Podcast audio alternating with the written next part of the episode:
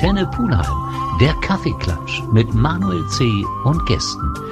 Kaffeeklatsch, heute geht es mal um ein Buch und immer wieder gerne bei uns ist der Frank Stephan, der sehr schöne Bücher rund um Köln und Themen, die sich mit Köln im weitesten Sinne befassen, ob es Fußball ist, ob es die Musik ist, ob es Eishockey ist. Du hast uns heute wieder jemand mitgebracht. Wer ist es? Der Mann heißt Jupp Bläser. Kennt doch jeder. Jupp Bläser, genau. Ich halte das Buch in der Hand. Es steht drauf, ich war dabei. Und da stellt sich mir natürlich die Frage, Jupp, wo warst du dabei? Ja, ich äh, war dabei, äh, als der 1. FC Köln noch eine sehr gute Mannschaft hatte. Das muss lange her sein. Ja, das ist sehr lange her, 70er Jahre. 70er Jahre, das war schon ja. Äh, eine großartige Zeit. Ich erinnere mich so ein bisschen noch daran. ähm, gekrönt natürlich vom Double. Aber du bist jetzt nicht nur Spieler vom 1. FC Köln gewesen, sondern dich hat auch ein Thema in dieses Buch getrieben oder zu diesem Buch getrieben. Ähm, ja, das ist eigentlich äh, nicht nur der 1. FC Köln, das ist ganz klar. Mein Leben hat ja länger gedauert. Ich war eigentlich von 1970 bis 74 beim 1. FC Köln. Das heißt, das erste Jahr 70, 71 ähm, bin ich mit dem 1. FC Köln, mit der A-Jugend, unter anderem mit Glowacz und Konopka, Herbert Neumann, Herbert Hein, Georg Bosbach und mit mir und als Trainer Jupp Röhrig deutscher Meister geworden. Äh, anschließend wurden drei Spieler, das heißt Glowacz, Konopka und ich in die erste Mannschaft, mhm. beziehungsweise als Profis eingestellt und die anderen drei mussten noch ein Jahr in der A-Jugend spielen. Und die sind dann ein Jahr später zu Profis geworden. Das heißt eigentlich, der 1. FC Köln hat sechs billige Spieler bekommen, ähm, um die erste Mannschaft zu verstärken. Ähm, wichtig war deshalb billig, weil der SFC Köln damals kein Stadion hatte. Wir mussten ja in der Radrennbahn spielen und da gingen, soweit ich weiß, 28.000 Zuschauer rein, weil äh, irgendwie die Stadt Köln das große Stadion nicht voll bekommen hat. Die Radrennbahn. Die sollte abgerissen werden. Äh, ja, genau, die sollte abgerissen werden. Ja und wieder neu aufgebaut werden. Und äh, das hat nicht so funktioniert. Ich glaube bis 1976. Es sollte für die WM sein, also für 74. Ja, genau, für die WM sollte es. Dann hat Düsseldorf den Zuschlag bekommen. Genau. Was ist eigentlich Düsseldorf? Ähm, das sollte uns als Einleitung erstmal reichen. Wir machen eine kurze Musik und dann steigen wir mal so ein bisschen in dieses Buch ein. Jupp Bläser, ich war dabei, so sein Buchtitel. Wir haben gerade schon ein bisschen angerissen, dass es um den 1. FC Köln so ein bisschen geht. Anfang der 70er Jahre von der mhm. A-Jugend in den Profikader gekommen. Ja. Du hast gesagt, hat billige Spieler bekommen, aber eigentlich sollte das doch eigentlich immer das Ziel sein, auszubilden und mhm. aus der Ausbildung dann Spieler auch in den Profikader zu bekommen. Das ist ja, das, ja so ist es ja auch heute teilweise, äh, teilweise heute noch. Aber damals war es halt wichtig, wenn wir nicht diese Spiele gehabt hätten. Der Karl-Heinz Thielen sagt heute noch, Ihr habt den 1. FC Köln gerettet damals. Wie oft muss dieser Verein eigentlich gerettet werden? Äh, ja, das wusste ich damals zu dem damaligen Zeitpunkt noch nicht. Ja. Wie oft es da hinterher gekommen ist. Ich bin ja dann 74 nach Aachen gegangen, zu Alemannia, äh, fünf Jahre lang und habe das dann natürlich weiter verfolgt. Beim mhm. 1. FC Köln ist ja klar, war ja mein Lieblingsverein auch. Immer schon, als, als Kind schon. Und ähm, ja, äh, dann ist ja dann der Hennes Weißweiler mal gekommen und hat dann mal das, dieses Double geholt. Und ich glaube, danach ist es ja ständig bergab gegangen. Dann äh, war es ja mehr oder weniger ein, äh, so ein Verein, der nur noch mit dem Aufzug rauf und runter gefahren ist. Ja, kam ein bisschen später, glaube ich, aber tatsächlich. Ja, äh, 77 kam der. Ich bin 74 weg, also. 78 war 76 ist der Weißweiler gekommen. Mhm. Und ja. äh, 80 gegangen und ab da ging es tatsächlich eigentlich mehr oder weniger genau. kontinuierlich bergab. Das, langsam, das war nicht so lange danach. Das ist schon Dann kam nochmal eine Daumenzeit, wo man auch ja. nochmal das Gefühl hatte, um den Titel mitspielen zu können, aber ja, ja. das war nochmal ein letztes Aufbäumen. Ja. Jetzt hast du eben gesagt, äh, finanziell stand es nicht besonders gut um im 1. FC Köln, weil in der Radrennbahn gespielt wurde, 28.000 Zuschauer. Zu der Zeit war aber dieser Zuschauerboom noch gar nicht da, oder? Ähm, das war ja auch das höchste der Gefühle, 28.000. Ja. Wir haben schon ein paar Mal gelacht, aber wir haben ein UEFA Cup Spiel gehabt gegen Dublin und hatten 4.000 Zuschauer. Ja. ja. in der Radrennbahn und das Fängt war halt vor der Saison, war das noch damals. Ja. Also ein Europacup Spiel vor der Saison. Eine Woche später erst ist die Saison angegangen.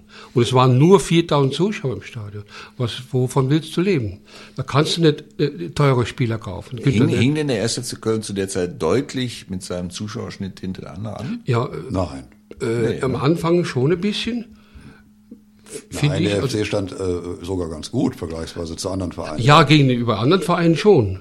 Es war nur so, die Radrennbahn hat aber den ersten FC Köln gerettet.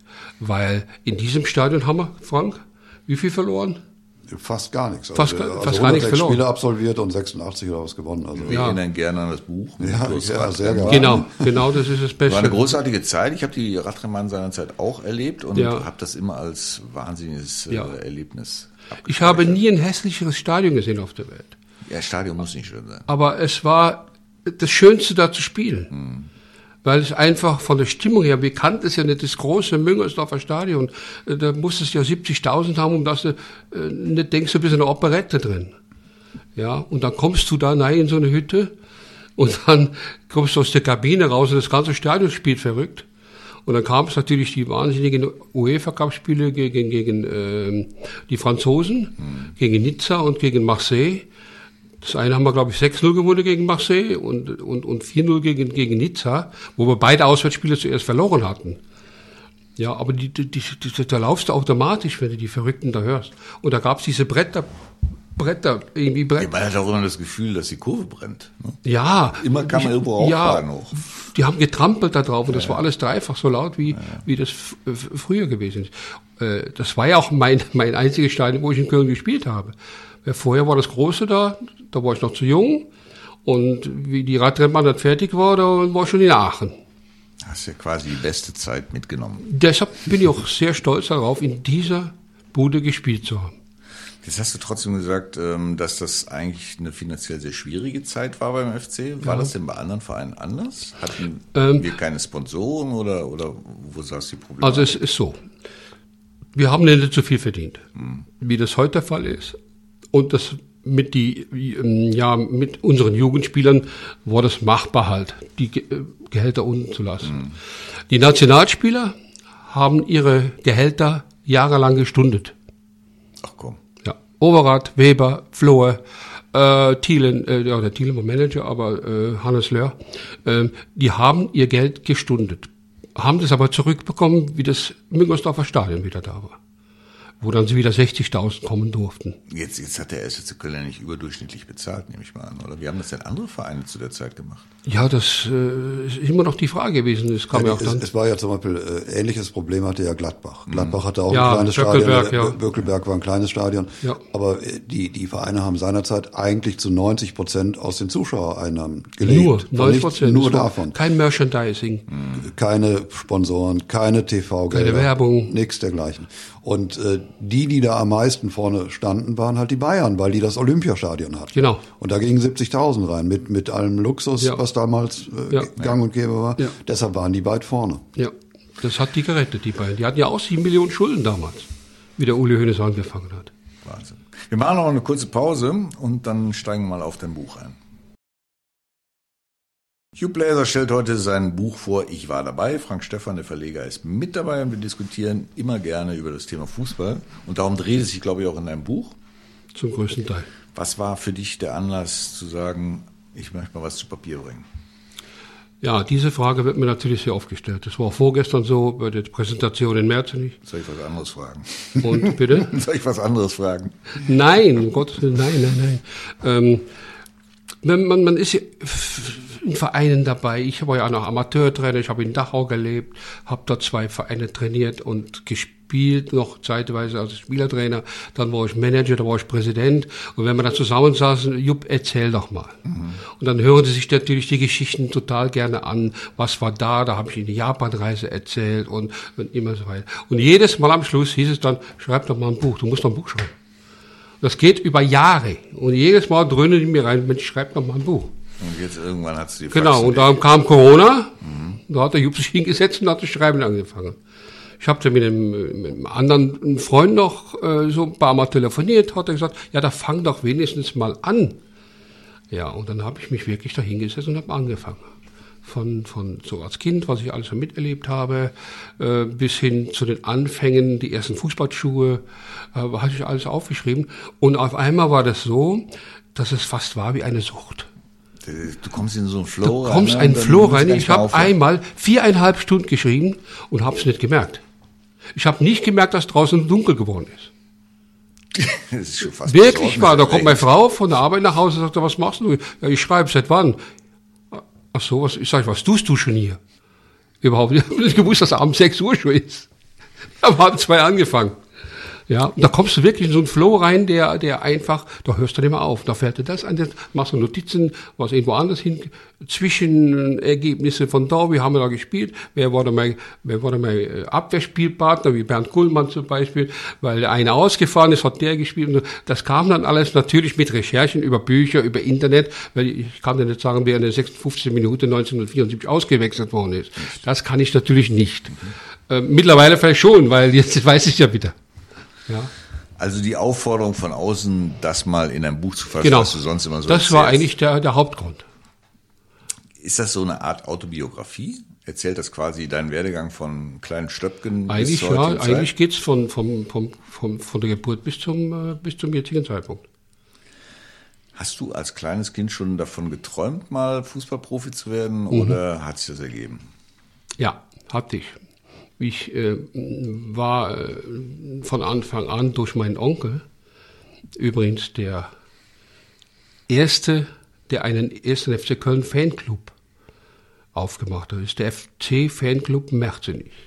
Wann war das? Vor 60 Jahren, den hat mein Onkel. Vor 60 Jahren gab es erst den ersten Fanclub? So war es, ja klar. Wie und zur dann Meisterschaft hat, ist da nichts entstanden? Hm, bin mir nicht sicher, aber auf jeden hm. Fall in der Zeit, wo ich in Köln war, da so ungefähr 70 so, ging das los. Und das war der erste FC Köln Fanclub, den es überhaupt gab. Und äh, das besteht heute noch, das ist ja klar. Kann ja, kann ja keiner was ändern dran. Und der war total bekloppt auf Köln. Der hat damals seinen VW Käfer gehabt, da kommen sechs Mann rein ab nach Köln jeden Samstag vor dem Spiel in die Wirtschaft rein, fünf Kölsch, ab in das Stadion, drei Mark Eintritt, für mich eine Mark. Und dann hat er mich das erste Mal mitgenommen, vergiss ich natürlich nicht, äh, ein Spiel äh, gegen den ersten FC Nürnberg. Und der FC gewinnt das Spiel 5-0. Und da habe ich einen gesehen, Fußball spielen, der war von einem anderen Stern, der war der Wolfgang Overhardt. Mhm. Äh, kurz dahinter war der Heinz Flohr, der damals, glaube ich, erst 19 war in der Richtung. Und das war ein das Spiel, was ich nie vergessen habe. Hat der Max Mahler, glaube ich, noch gespielt bei. ja. Hast du zu der Zeit selbst schon gekickt? Äh, ich habe gekickt ab ähm, neunten Jahr, mhm. obwohl es gab damals im März nicht keine D-Jugend. Das heißt, ich habe als D-Jugendlicher schon in der C-Jugend gespielt.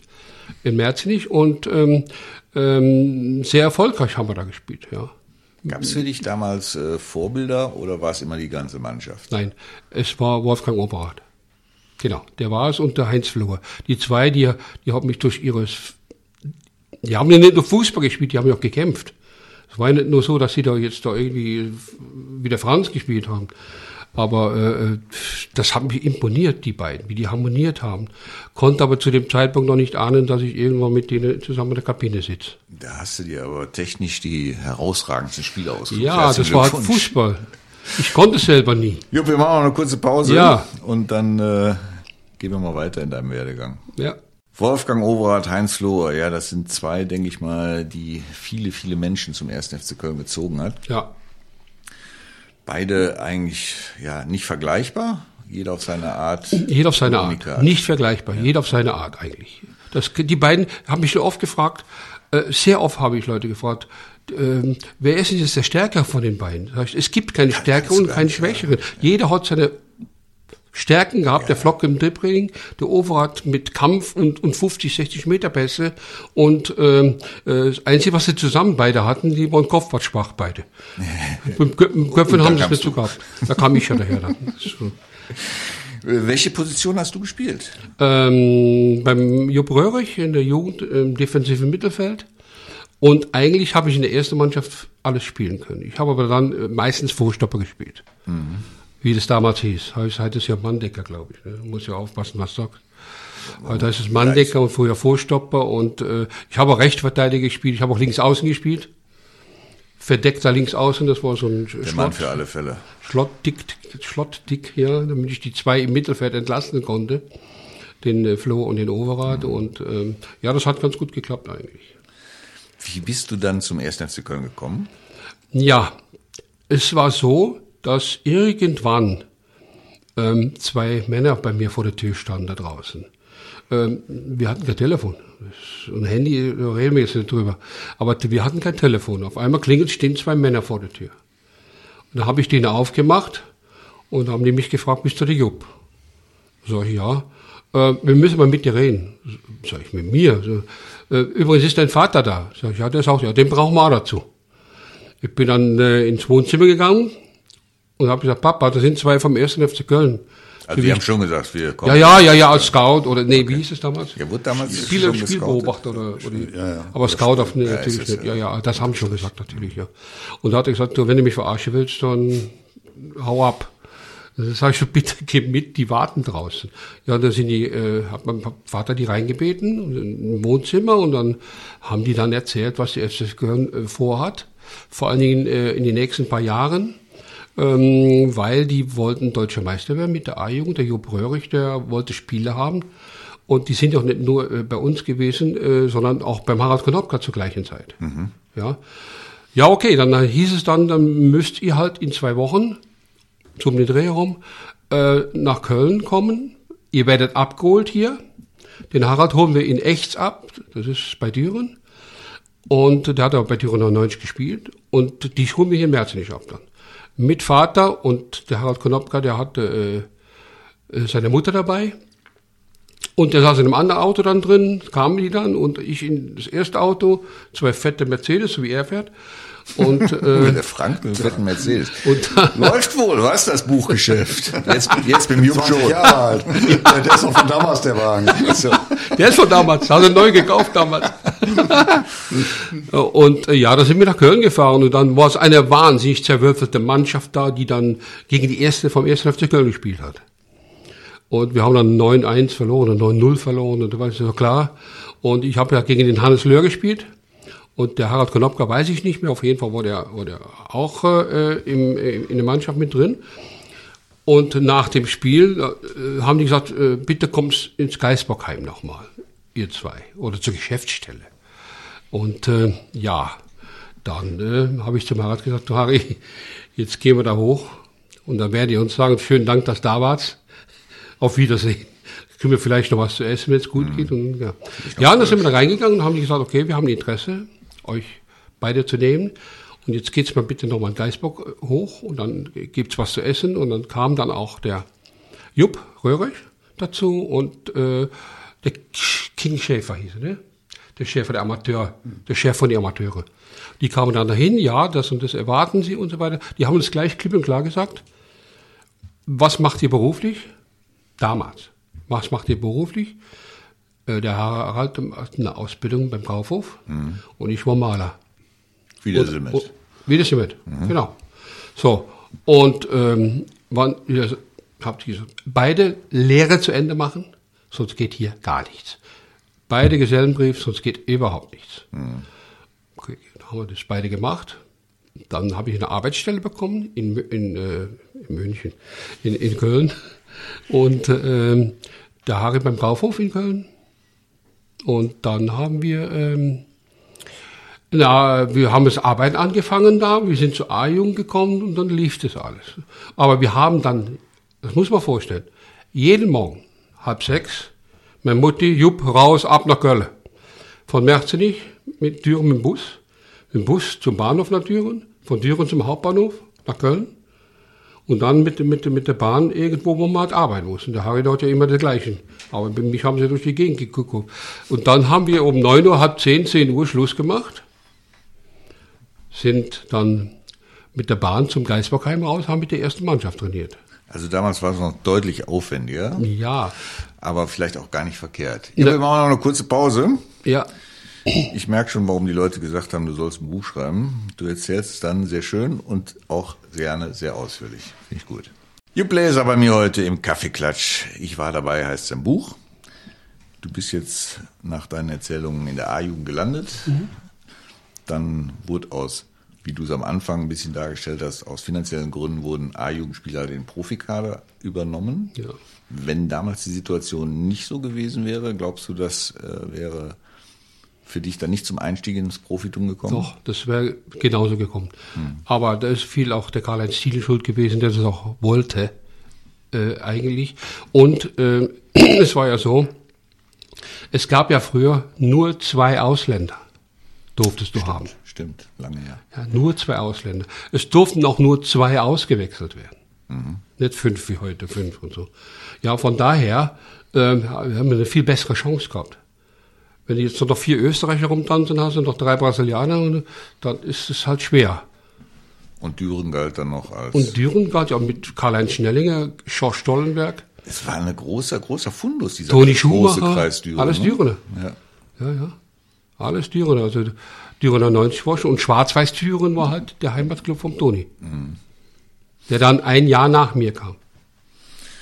Dann war es im Profigeschäft. War das immer so, wie du dir das als, als kleiner Stöpken vorgestellt hast? Natürlich nicht.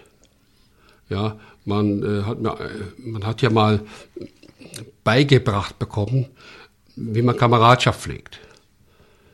Und ich bin ein Teamplayer. Mhm. Ich bin kein Solist wie der Overath und zeitweise der Flocke. Ähm, ich wollte immer mit dieser Mannschaft.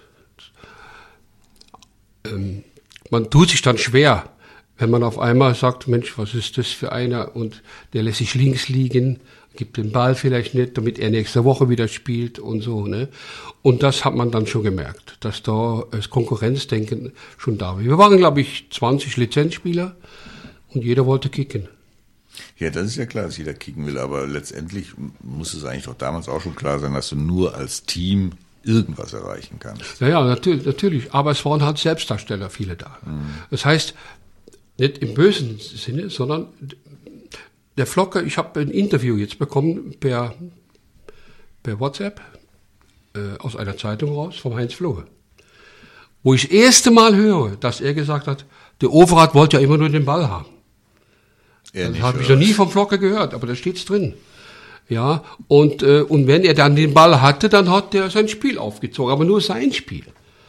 Und deshalb ist er auch beim Weißweiler gescheitert, weil der wollte das nicht. Hm. Das war beim Netzer so, das war beim Kreuf so, das war beim Overath so.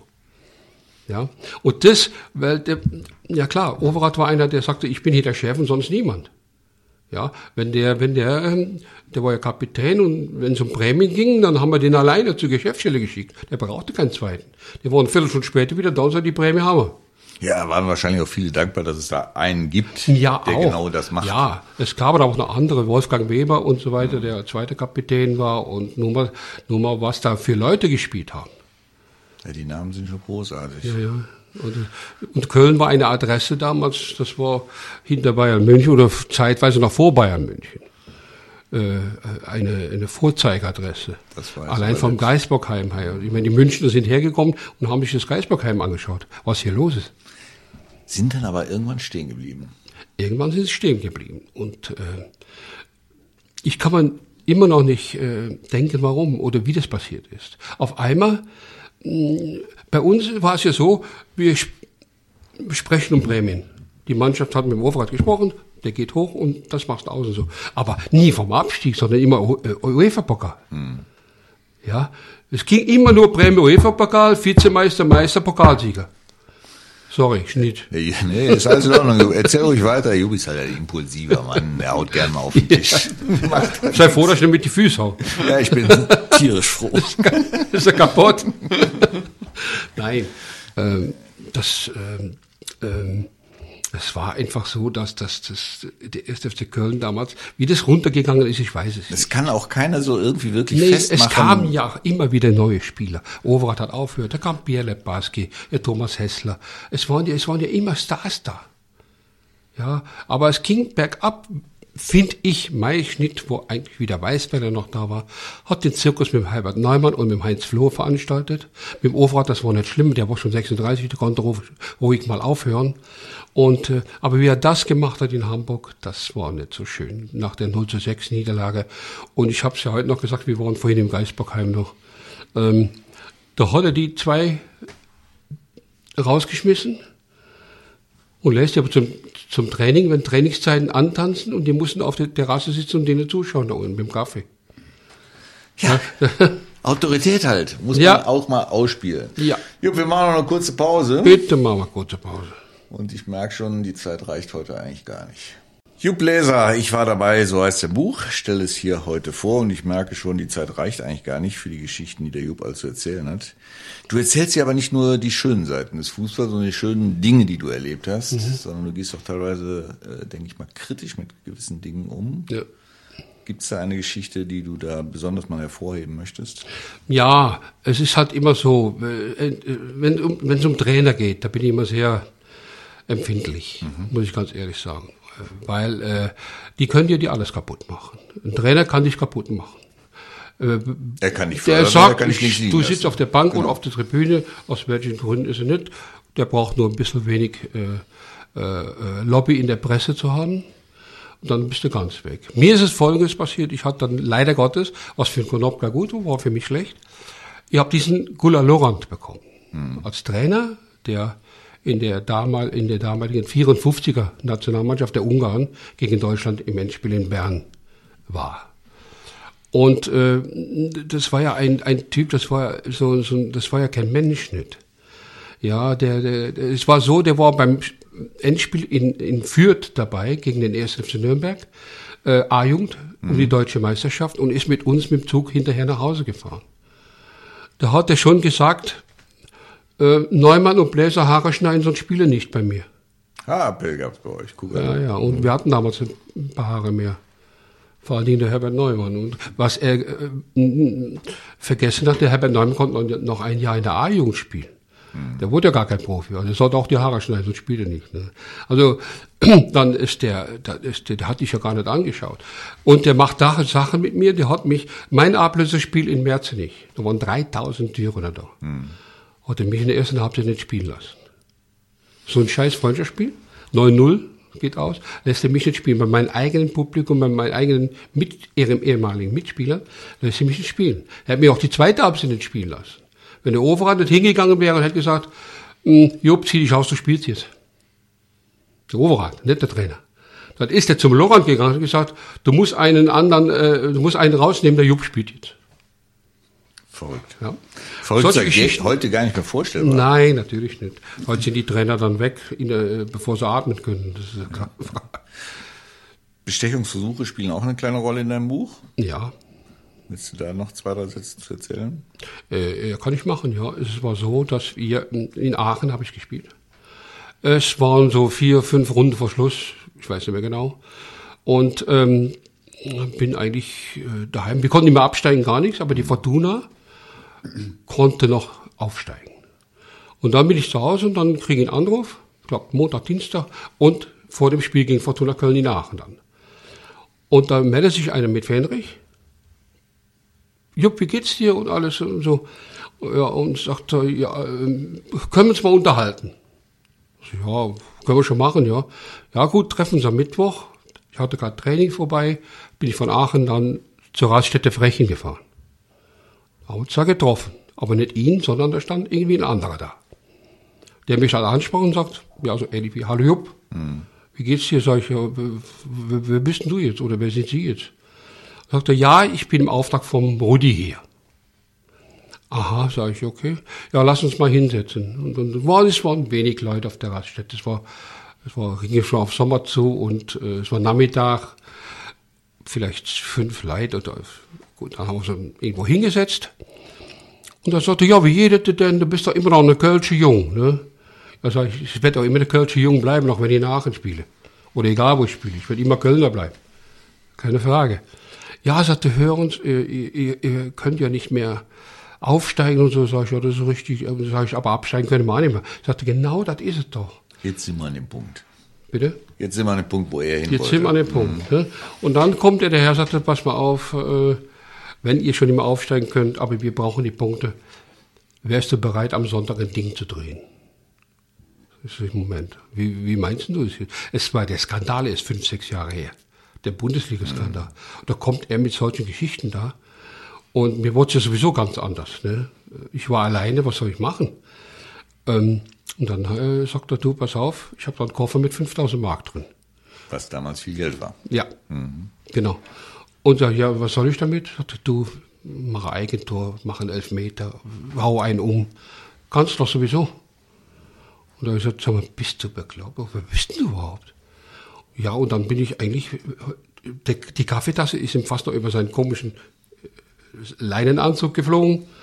Und ähm, ich bin am wutentbrannt rausgegangen. Ich war fix und fertig. Ich, ich, ich war ein junger Kerl, jetzt zwei, 23 ja, Jahre. Ja. Äh, und ähm, bin, dann, äh, bin dann auch sofort nach Hause gefahren und habe jahrelang mit keinem Menschen darüber gesprochen. Jahre, was hätte ich denn beweisen können? Ja, gar nichts. Der hätte sich doch totgelacht. Mhm. So, und einem habe ich es verzerrt, das war mein Papa. Dem habe ich es verzerrt, Jahre später. Verrückt, verrückt. Jupp, ja. wir sind äh, am Ende. Es macht auf jeden Fall neugierig auf dein Buch. Mhm. Nicht nur die Inhalte, sondern auch die Art und Weise, wie du erzählst. Frank, du hast das Buch herausgebracht. Vielleicht gibst du noch ein paar Infos, wo man dieses Buch beziehen kann für denjenigen, der jetzt Lust bekommen hat, die Geschichte mal ein bisschen weiter zu erzählen oder zu lesen. Ja, also das Buch gibt's äh, eigentlich überall, wo es Bücher gibt. Äh, wahrscheinlich nicht sofort vorrätig, aber wenn man es bestellt, kriegt man es tags drauf, meistens in der Buchhandlung. Äh, in den einschlägigen Buchhandlungen in Köln wird es das Buch auch äh, vorrätig geben, klar. Es gibt es aber natürlich auch beim Verlag selbst, kann man es beziehen. Äh, die Webadresse ist www.edition-stefan, Stefan mit Doppel-F.de. Und da geht man in den Shop und da kann man das Buch für 1990 bestellen. Das äh, ist äh, A5 groß, ist Paperback, es ist äh, 208 Seiten stark und gerappelt voll mit äh, wirklich interessanten Anekdoten aus dem Fußballgeschäft die wir heute nur auszugsweise haben besprechen können. Ja. Dafür bedanke ich mich recht herzlich bei euch. Jupp, danke, dass du da warst. Und Sehr gerne. Bisschen aus dem Buch erzählt hast. Frank, danke, dass du wieder mal ein interessantes Buch uns vorgestellt hast. Ja. Viel Erfolg damit, viel Freude danke, damit und ich denke, wir hören und sehen uns irgendwann mal wieder. Vielen, vielen Dank. Danke.